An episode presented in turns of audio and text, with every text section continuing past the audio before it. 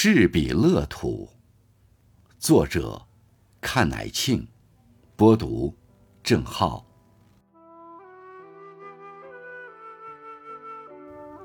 五，百无聊赖中，最讨厌无聊聚会的我，竟然张罗了一个饭局，一个熟人的饭局，想热闹一下。大家年龄差不多。也曾在一起度过几年的青春时光，现在大家处在一个城市里，反而很少往来，互不干涉，互不羡慕，没有愤怒，没有苦难，但是生活方式和观念不同，不在一个辙上，聊起天来如同隔代人。生活呼啸向前，大家各得其所，尘埃落定。脸上的淡然从容和麻木颓丧，那么奇怪而和谐地混合在一起。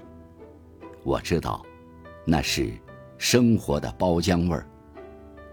晚上，我独自开车，在车影寥寥的长江大桥上，我打开了车窗，横吹的江风撞上了脸，我感到清醒而懵懂。忙了一段应时的主题，也收获了俗世的好处，但是，值得告慰你的是，你生前看过的《高湾史记》，经过两年多的折腾，终于出版了。这是我对乡愁的一次清算，也是一次心灵的回归。我补上了对你的悼文，我让我们的情感沉淀在这本小书上。承蒙季风会长的厚爱，让我在江苏史学会口述史分会上演讲介绍。振宇先生、单庆教授、陈冰博士，还有青铜、春节都写了很好的文章推荐。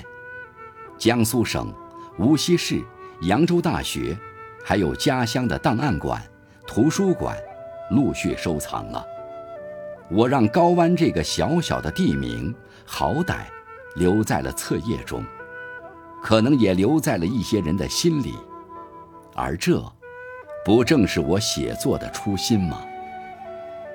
我由此，也痛感到写作于现实的巨大局限性。由此，我开始了虚拟写作，在博尔赫斯、卡尔维诺、马尔克斯、加缪、卡夫卡的世界里周游。沉浸在还没完全消失的疫情下，我每天读一本书，我每天写下新鲜的句子。特别感谢史教授的推荐，昌平总编让我的《影瓢》作为头题发表在《鸭绿江》上。这么多年来，发表文章已经不新鲜了，新闻、评论、散文、诗歌，但是。这是我的小说处女作业，虚拟的写作让我打开了一扇心门，我多了一方天地，这方天地是如此广阔，如此自由，如此让我向往。我敞开怀抱，拥抱每一个与众不同的灵魂，像是一次纵情的放飞，直到假期结束。回到了一成不变的撞钟拉磨的生活圈套之中。六，窗外的藤花谢了，藤蔓就轰轰烈烈地长出来，柔韧的藤条在空气中微颤，试探着，摸索着，相互纠缠，相互生发，像无数只求告的小手。写满了逆者的神情，这是空气中的逆者，他们不知道救赎者来自何方，只有向四面八方求助，没有攀援物，便失去希望，他们便卷曲着收回，转向另一个方向，或者干脆枯萎，自行了断，就像无休无止的欲望。不断生长，不断寂灭。可一旦逮住了目标，那局面就完全不同了。无论是树干篱桩，还是门窗墙垣，他们就紧攀牢钻，绝不松手，威仪蔓延，在枝在叶的，一路长过来，直至安营扎寨，蓬勃成他想要的另一个世界，开始下一轮不知所知的生长。枝也婆娑，叶也婆娑。淅沥的雨声中，布谷生动，似在问答。我要找一个庭院，感受底气，感受四季，可以借此观复。小明，你生前跟我说过，兄弟们要为未来布个局，找几处好地方，一起抱团养老。我们去过养马岛。我们去过崇明岛，我们去过太湖边。去年从烟台看你，返程路上，我们兄弟路过青州古城，走在古今相照的石板路上。我当时就在想，你生前的这个梦想，我们会延续。我相信，总会有个枕藉友情的地方，在前面等你。等我，等兄弟们，那是我们的乐土。是将去汝，是彼乐土。乐土乐土，原得我所。七，一地鸡毛还没来得及收拾，就和俊兄从不同的方向奔到常州，和剧宗聚会。时间紧张不可控，车票先是改签，接着又退了重买，总算在开车前站到了站台上，看到早五分钟的前一趟车还没发出，就侧身上了车，热汗刚脸，窗外开始暗黑，风纠云集，一场好雨骤然而至。剧宗小心翼翼地开车。在犹如河道的马路上，乘风破浪。晚上，我们住在你曾经住过的饭店，房间里空空荡荡。小明，我又梦见你了。梦里有云龙山，那是你最后的栖息地。梦里还有我们所不知道的关于你的人和事。那是你的爱人。说给我们才知道的，你的正直，你的仁义，你的慷慨，你的厚道，错综成一天的锦绣，那是你留在人世间的好，留在后人心中的悲。我们兄弟定了个规矩，每年都要去和你见一面，和你聚聚，和你谈谈。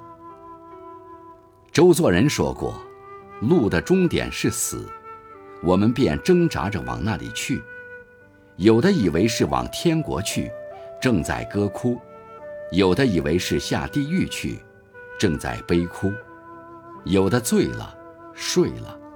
我们只想缓缓地走着，看沿途景色，听人家议论，尽量地享受这些应得的苦和乐。一代人承载了一代人。我们都走在通往生命终点的路上。电影《男孩别哭》里说：“我害怕前面的路，但是，一想到你，就有能力向前走了。”大学时读过张承志的《北方的河》，当年的激动记忆还在。最让我感愧的是，这竟然是四十年前的事情了。而下一个四十年，我们应该都不在这个人世间了。是啊，人要有和的沉静、含蓄、宽容，和的坚韧、激情、力量，粗汉清新，动人心魄，但又不留痕迹，不动声色。一道道大河，塑造了人的品性。回忆如流，而这恰恰可能才是真正属于自己的东西。如果现在停止不前，就到回忆里去看看。后来被拍成著名电影的法国作家冯金诺斯的小说《回忆》，记录了一家三代人的爱与离别，讲述生活的沉痛与时间的残忍。亲密关系所拥有的力量，不仅慰藉着当下，也滋养着回忆，延续了生命。是的，记忆，我们拥有共同的生命记忆。小明，我知道我将离你远去，你也将与我渐行渐远。但我相信，我们一路行走，一路播发，我们留给这个世界的，是善意的香气。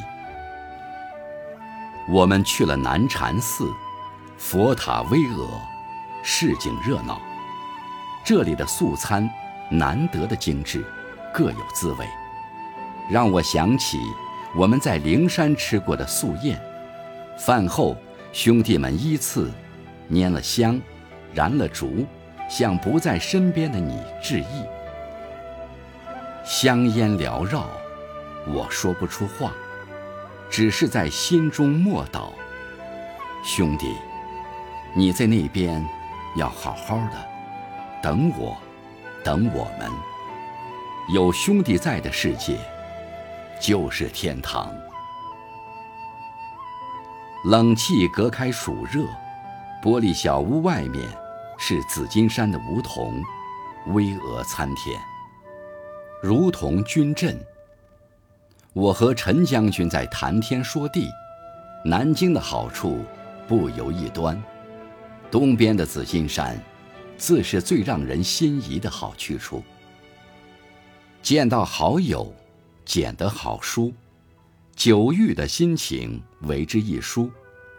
回到中山北路的住处，少有人居的房子，毕竟还是冷落了。等到收拾停当，已是午夜，骇人的新闻开始跳入屏幕。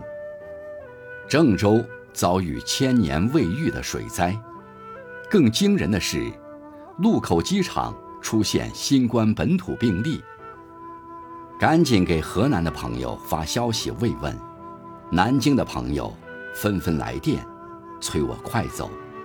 好不容易挨到天亮，赶紧拼车逃到扬州。晚上，在明月湖的灯火水色中，我现在半是无奈，半是庆幸的情绪中。上次湖北遭疫。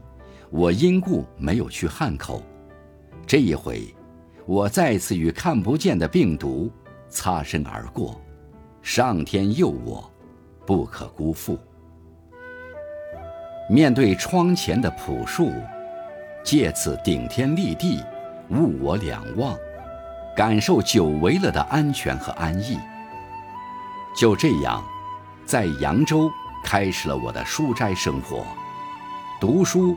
写作、锻炼，几乎成为生活的全部。哀吾生之无乐兮，忧独处乎山中。吾不能变心，以从俗兮，故将愁苦而终穷。再读《楚辞》，竟然感同身受。一边是看得见的台风烟花。一边是看不见的新冠病毒，互为表里，夹攻人间。我暂时不能离开这座江边的小城了。阴晴晨昏，在玻璃之外的天地间，往自循环，往复不已。我心思无极，神游八荒，但我相信，我会带着你的眼睛，带着你的口味。带着你的全部感受，走不同的地方，趟不一样的路，看不同的景，尝试不同的况味，感受不同的人生。我相信，这也是你的希望，你的愿想。不知不觉，夜又深了。满月悬空，无着无落。星星寂灭，可光仍在前行。世界如其所示，这个世界有多少遗憾，就有多少无奈。人生若寄，憔悴有时。静言恐念，忠心怅耳。不由想起三百年前，日本诗人松尾芭蕉的一句话。他说：“他的牌句就像是下炉冬扇，与众相反，没什么用处。”我的这些文字，大概也是这样的吧。那就让它们化作缕缕风。飞飞雨，随你而去吧。